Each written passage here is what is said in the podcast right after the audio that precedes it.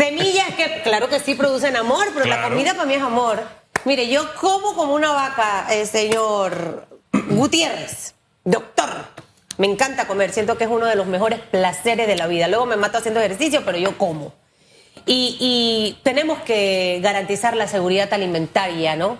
Y, y, parte del proceso que ustedes están haciendo en el IDIAP es las variedades de semillas liberadas. Yo como no sé nada de esto, miren, yo nada más en la escuela se, puse el frijolito y le salió la cosa y hasta se me murió esa, ese experimento.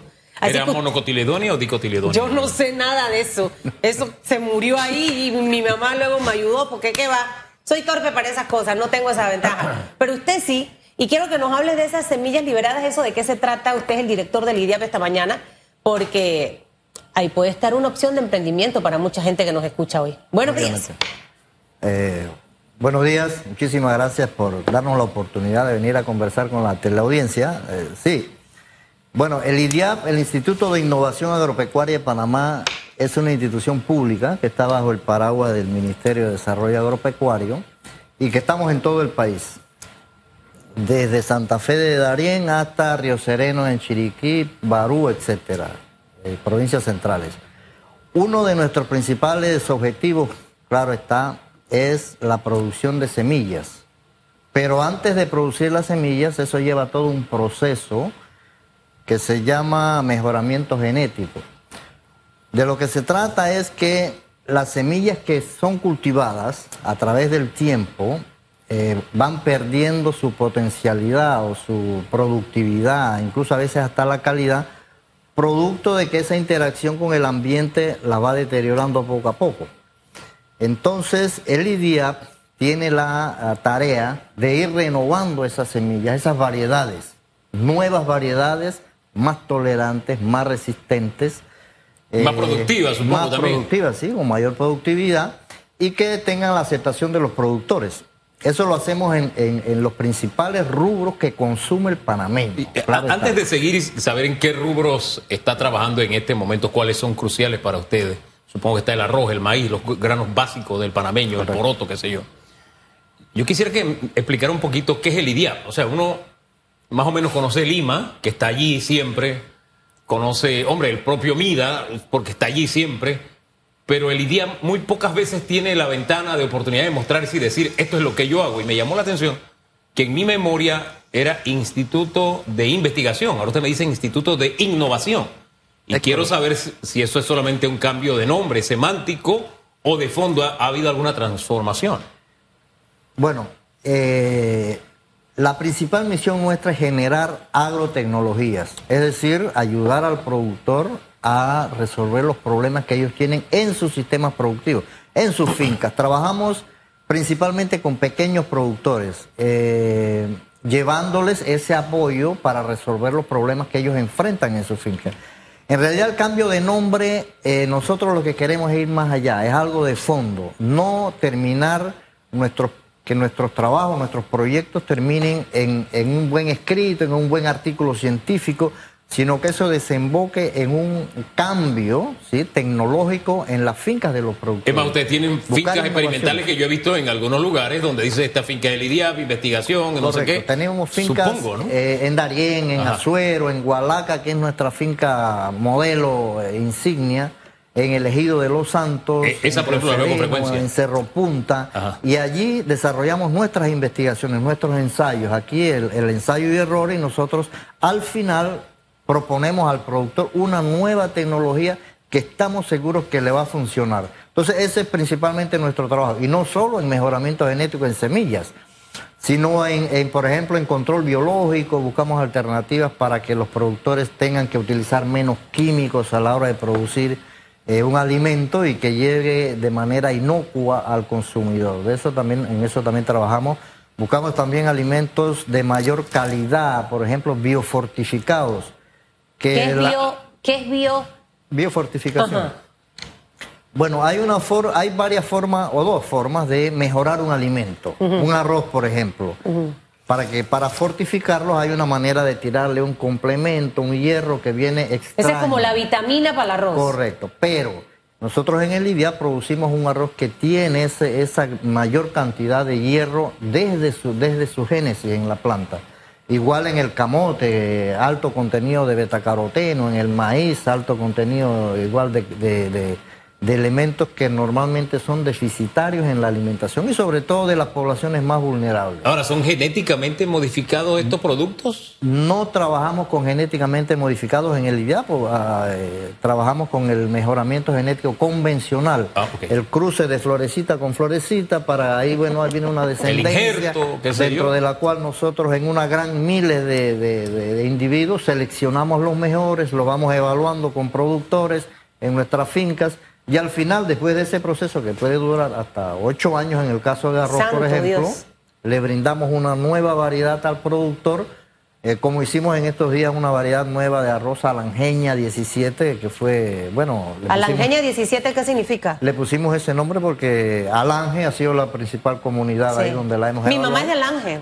Mi abuela era de No, pero la hemos visto en Darién, en Tonosí, en todas partes. Yo sí, yo voy a todos lados, pero, pero en Alange hay mucha gente productora de Sí. arroz. Mi familia, Muchísimo, la de mi mamá es productora de arroz. Muchísimo. Los Amudios, el señor Ángel Zamudio Ah, es mi tío. bueno. Sí. Ya sabes, me lo saluda cuando lo ve por allá. Ok. Y, y- y la verdad que el tema del arroz en esta región es muy fuerte. El campesino, el productor, tiene su terrenito, su, su parcelita y siembra arroz y produce. Me, me he quedado con, con eso de que las variedades de arroz, ¿cuántas variedades ha sacado el IDIAP? No solo de arroz, sino también de otros productos. Y, y- y a veces uno ve, por ejemplo, una yuca chiquita, una yuca más grande. No sé si a través de, estas investigaciones que ustedes hacen, igual un tomate grande, eh, rojo, y uno ve la diferencia. El tomate perita, que de hecho allá en Alange también se siembra tomate perita, mi abuelo sembraba mucho tomate perita, eh, el tomate era más chiquito. Ahora yo veo tomates perita hasta de este tamaño. Eh, y yo digo, espérate, ¿eso es perita o es ensalada? Eh, háblanos un poco de, de- de ese trabajo que han hecho ustedes, de las variedades de opciones para que la gente pueda todavía entender más ese trabajo que ustedes han hecho. Bueno, el IDIAP ha liberado más de 100 variedades de diferentes cultivos, más de 100. En caso de arroz, más de 30. Eh, en caso de maíz, más, como 20. Eh, variedades de camote, variedades de papas. El camote se consume en Panamá bastante. Sí, el- Sí. mire, eh, producto de un trabajo que ha hecho el IDIAP con productores de, de la provincia de Los Santos, el, el consumo de camote ha aumentado significativamente en el país y es un producto muy funcional, eh, es, eh, muy bueno para la alimentación, es un alimento especial. Lo que casi no se consigue es ña- ñampí. Ñampí es difícil, sí, con ñampí Difícil. lastimosamente no Checo. trabajamos, eh, pero bueno, eh, tomate, Ajá. tomate, el tom- los campeones de tomate son los santeños, yo soy santeño. Sí, ya se sale Pero he trabajado mucho tiempo en Es Chiriquí. evidente. Se puso el ganchito usted mismo. Ah, eh, bueno, qué decirte, de ñame, variedades de otoe. Oiga, ahora que me Eh, habló de ñame, Ajá. en variedades de ñame, si hay una cosa que a mí me gusta de la sopa, es el ñame. Sin duda. Pero el baboso. Correcto. Y yo tengo en mi cabeza que yo tengo siglos, siglos, doctor, de no comer ñame, baboso. Me dice, ah, es baboso. Y cuando yo, ah, ah, ah, ah, ese no es Pero el sí que mismo nota. ñame que yo eh, toda mi vida comí de chiquita. O sea, ¿qué ha pasado con el, con el ñame baboso? El original. Porque sé que pueden haber otras variedades de ñame baboso, pero no es la misma esencia del de antes, que ese sí era baboso de verdad. Lo que pasa es que esos ñames, hay alrededor de 10 ñames que prácticamente todos son considerados babosos. El, el Darién, el Monja. eh, entonces, realmente son babosos. Eh, y a mí me extraña porque yo el fin de semana pasado hice una buena sopa con un buen ñame baboso. Y lo ¿Qué- conseguí qué- Es que, qué se puso de moda, es que se puso de moda el diamante y de alguna forma Sí, sí, sí. desplazó el baboso. Correcto, porque sí. el diamante es más tolerante a plagas. Exacto. Ese es el problema, que en el Y campo el auténtico baboso es murió. muy susceptible a plagas. ¿Y dónde a- se produce? Lo, lo poco que, que se Se produce, no produce sé en si- se produce en... Y sí sale un poquito. Hay Sí. por cantidad ñame baboso y del bueno. Correcto. Y ustedes están tratando de, ya que habla de esto, de, de, de la- de- de todo lo que un producto también es eh, amenazado, Correcto. ¿trabajan ustedes en alguna opción? Eh, sé que el pisbá tuvo un tema, que por eso que no había pisbá por ahí, eh, con una plaga que les había caído, también el marañón. eh, este tipo de, de- de- trabajo ustedes también lo realizan para tratar de preservar esos productos que, que son productos insignia en, en la vida del panameño. Sí, en el caso del ñame, el problema del ñame es una enfermedad y nosotros estamos trabajando precisamente para ver cómo el productor controla esa enfermedad. Y utilizando incluso técnicas moleculares, a ver cómo con la genética mejoramos esa, esa característica de ese ñame baboso para que resista más a la antragnosis, que es una la enfermedad que le da, es así se llama el hongo. En el caso del marañón, mira, eh, también es un problema de plagas, eh, pero la manera más fácil de, de trabajar con eso es precisamente la genética, buscar la tolerancia intrínseca ¿sí? en los genes que tengan esa, esa, esa facultad de contrarrestar ese hongo. Y estamos trabajando con Brasil, por ejemplo, que para el tema del marañón precisamente, tenemos un proyecto conjunto con, con Embrapa y vamos a traer esos materiales tolerantes a esa enfermedad.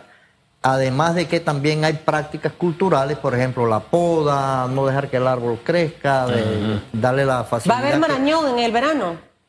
Bueno, no ha dejado de haber, pero gracias pero hay a Dios poquito. pero Pero hay menos. menos, pero sí se está recuperando el cultivo y vamos a tener pronto resultados en ese, ¿Y el en, PIFA? en ese proyecto. En el PIFA también ya se sabe más o menos cómo manejar el picudo, que es, es un ¿El qué? bichito El picudo. Es un bichito muy oiga. pequeño, un, un insecto que tiene una- Picuro. picudo. Picudo. Sí, Exacto. picudo. Tiene un, un piquito muy fuerte que penetra la flor, daña la flor y ya la flor no produce. Eh, el, el- el- bueno, la forma de controlarlo es eh, meter esa- ese racimo del Pixbae antes de su floración, que abra la flor, embolsarlo y eh, bueno, ya no penetra el picudo y salen. Así como se hace con el banano. Con- así mismo, Usted nos decía que las investigaciones que desarrollan tardan unos ocho años, etcétera. Y, y voy a hablar de memoria en este tema, pero si la memoria no me es infiel, cuando vino el Spinky, ustedes desarrollaron rápidamente una variedad resistente al Spinky. Estoy hablando de arroz en este caso. ¿O estoy equivocado? Sí, sí, efectivamente. eh, bueno, el Spinky puso en peligro la producción arrocera nacional, el Exacto. principal rubro. Yo no sé qué es Spinky. Di- Este hombre, di- yo creo es un que. ácaro que Eh, usted un no lo ve Pero prácticamente a explique, Hugo, porque así como yo hay mucha gente. Sí, sí, explique. qué- Spinky. ah, usted que es el especialista, primero explique qué era el Spinky. Ya tengo todos los nombres de los Spinky. insectos que le voy a poner a este. Spinky. El Spinky, que no es primo de Pinky Cerebro, es otra cosa. A ¿Qué ver. hace el Spinky? Es un ácaro. Bueno, el Spinky es un ácaro que un- prácticamente a simple vista usted no lo ve, pero él penetra en la planta de arroz y, y como afecta a la planta, por ahí penetra otro patógeno que es una bacteria, se une en el ácaro con la bacteria y prácticamente eh, y casi hicieron desaparecer el cultivo de arroz Sí. en Panamá. Sin embargo, aquí, producto de colaboración internacional, vinieron científicos y gente que ya lo conocía. Y, y, bueno, hoy en día, todas las variedades de IDIAP, las últimas que hemos liberado, que son como 10, no necesitan aplicarle químico para el control del ácaro. Eso ya está bajo control. Eso fue un trabajo muy. y se, y se hizo realmente rápido. Del IDIAP en colaboración eh, con científicos de Cuba que habían tenido ese problema y, y bueno, ya eh, prácticamente superamos eso. Pero quiero decir en el tema de arroz que la mitad del arroz que se consume en el país pasa por el IDIAP. Ha sido una variedad generada por el IDIAP y la semilla inicial producida por el IDIAP. Bueno, entonces eso es una muestra del trabajo que hace la institución. Y ahí me Para- robó, disculpe, ahí me robó la siguiente pregunta porque iba a ese otro aspecto.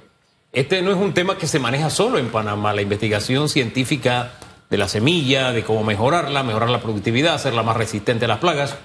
Eh, eh, pero no sé en qué medida el productor panameño confía en lo que hace el IDIAP. Eh, Ahí con la- medio que me respondió ya con lo, lo de la mitad del arroz ha pasado por manos del IDIAP. Pero en términos generales, ¿qué tanto confía el productor en la variedad de semillas que desarrolla el IDIAP y sus investigaciones? Bueno, en el caso de arroz es claro, eh, eh, más de la mitad, por ahí muy cerca, incluso hasta el 60% del arroz que consume el panameño es semilla generada por el IDIAP. Eh, en el caso, por ejemplo, del tomate industrial, para mencionar un cultivo, todo el tomate industrial que se produce en el país es semilla de IDIAP. Ahí está la variedad T8, T7. eh, entonces, esa es una industria que depende totalmente del IDIAP. El caso de los zapallos, el IDIAP también ha, ha recomendado pastos para, para la alimentación de los animales. Eh, en el cacao tenemos tres, mire, rubros muy diversos. Tenemos tres clones que está recomendando el IDIAP. Pero aquí eh, tenemos que estar claros que lo que el IDIAP recomienda es porque hay un argumento científico probado. Ha sido probado no solo en las estaciones experimentales de la institución, sino con productores. Eh, lo que pasa es que nosotros también somos una institución relativamente pequeña. Eh, nosotros tenemos alrededor de 200, 250 técnicos distribuidos a nivel nacional en 60 proyectos de investigación e innovación. Oye, hay tanto perito agropecuario que graduamos en el país, etcétera. ¿Cómo es que el IDIAP tiene tan poco personal?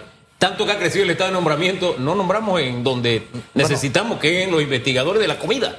Hemos, tenido hemos tenido dificultades, creo, pero mira, eh, eh, eh, el presidente de la República nos ha dado la, la, la oportunidad de tener una parte del fondo especial de compensación de intereses, el FESI. El FESI. Y creo que a partir del próximo año vamos a poder intensificar ese trabajo. Vamos a fortalecer nuestros laboratorios, vamos a mejorar nuestras fincas para que realmente, a veces no las tenemos muy ordenadas porque, bueno, no tenemos el recurso suficiente. Que le quiten recursos a la Asamblea y se lo den a Lidia. Pero creo que a partir del próximo año tenemos la, certeza de que vamos a, tener... Eh, bueno, y nuestros técnicos son de alto, de alto nivel académico, yo me refería a másteres, PhD. Mire, el, trabajo que ustedes hacen en el IDIAP, y qué bueno escucharlo, eh, yo hay muchas cosas que no sé. Me, declaro ignorante. Mi esposo es el que me dice, mami, eso no es eso, eso es eso. Y sabe, me siento a veces mediator. Él es de allá donde usted, donde usted. él es de, por, allá, Él es de por allá, nació en Valle Rico y se crió... En Macaracas. En, no, espérese. Ay. Yo. Ay, Guánico. Guánico abajo, allá donde el diablo perdió la cola hace tiempo. Oye, Guánico tiene un casco viejo. Bueno, sí, pero eso estaba lejos, pero bueno, whatever. Mire, y es importante todo eso, y la verdad es que estas son las instituciones que al final siempre deben contar con los recursos por el trabajo que ustedes hacen, porque si el trabajo que hace el personal del IDIAP no se hiciera, no tuviésemos alimentos, que era lo que hablaba al inicio, esa seguridad alimentaria. Usted se imagina los panameños sin arroz.